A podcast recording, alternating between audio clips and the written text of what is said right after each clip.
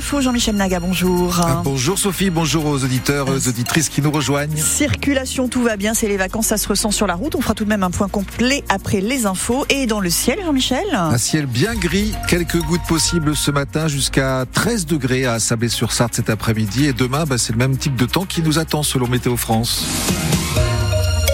Cette fois, c'est trop. Le personnel des urgences du centre hospitalier du Mans sera en grève demain. Oui, un personnel médical qui pointe du doigt le manque de lits, de psychiatres à l'EPSM d'Alonne, où plus de la moitié des postes ne sont pas pourvus. Résultat, eh bien, certains patients atteints de troubles psychiatriques sont accueillis aux urgences, faute de mieux.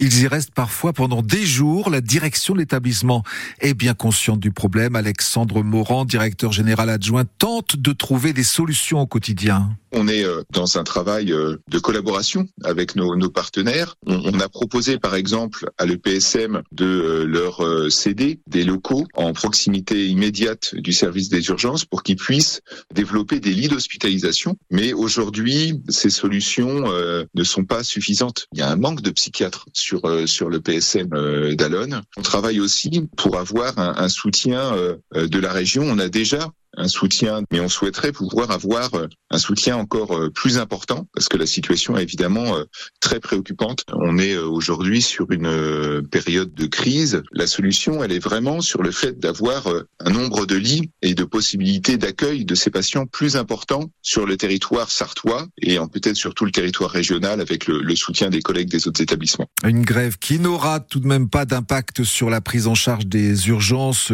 qui reste ouverte 24 heures sur 24 François Fillon attendu devant la Cour de cassation ce matin à partir de 10 heures.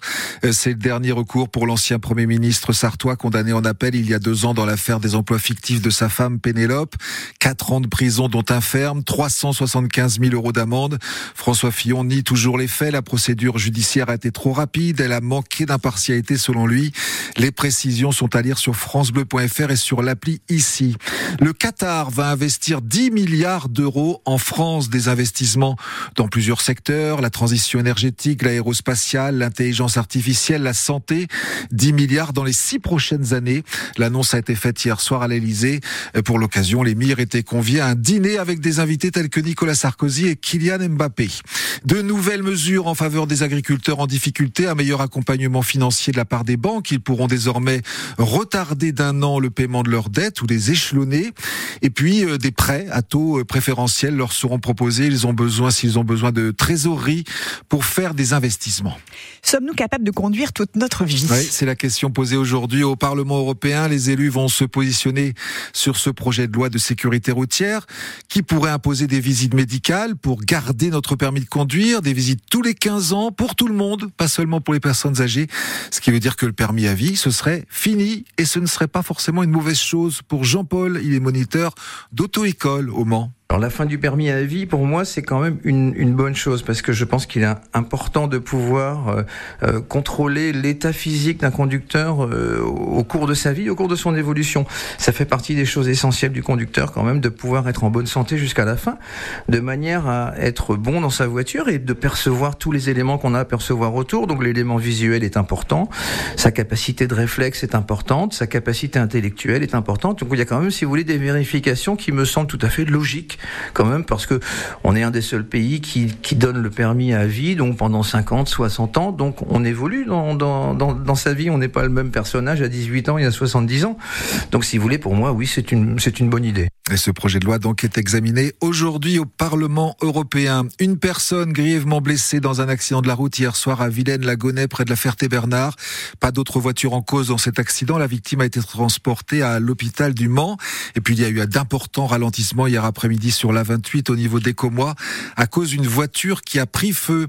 Vous l'avez peut-être remarqué, cet hélicoptère qui volait bas hier après-midi à la Ferté-Bernard, c'était en fait une opération euh, de gendarmerie selon nos confrères de Ouest France, une opération de lutte contre le trafic de stupéfiants et les cambriolages. Une soixantaine de gendarmes qui ont contrôlé euh, des habitants, fouillé des caves dans les quartiers Saint-Laurent, Marcel Cerdan, Étienne Jodel. Ils ont trouvé un peu de stupéfiants et quelques amendes ont été dressées. Le décès de Jean-Pierre Soisson, victime d'un cancer à 89 ans, l'élu de centre-droite. Et c'était une figure politique, maire d'Auxerre pendant 28 ans, plusieurs fois ministre dans huit gouvernements.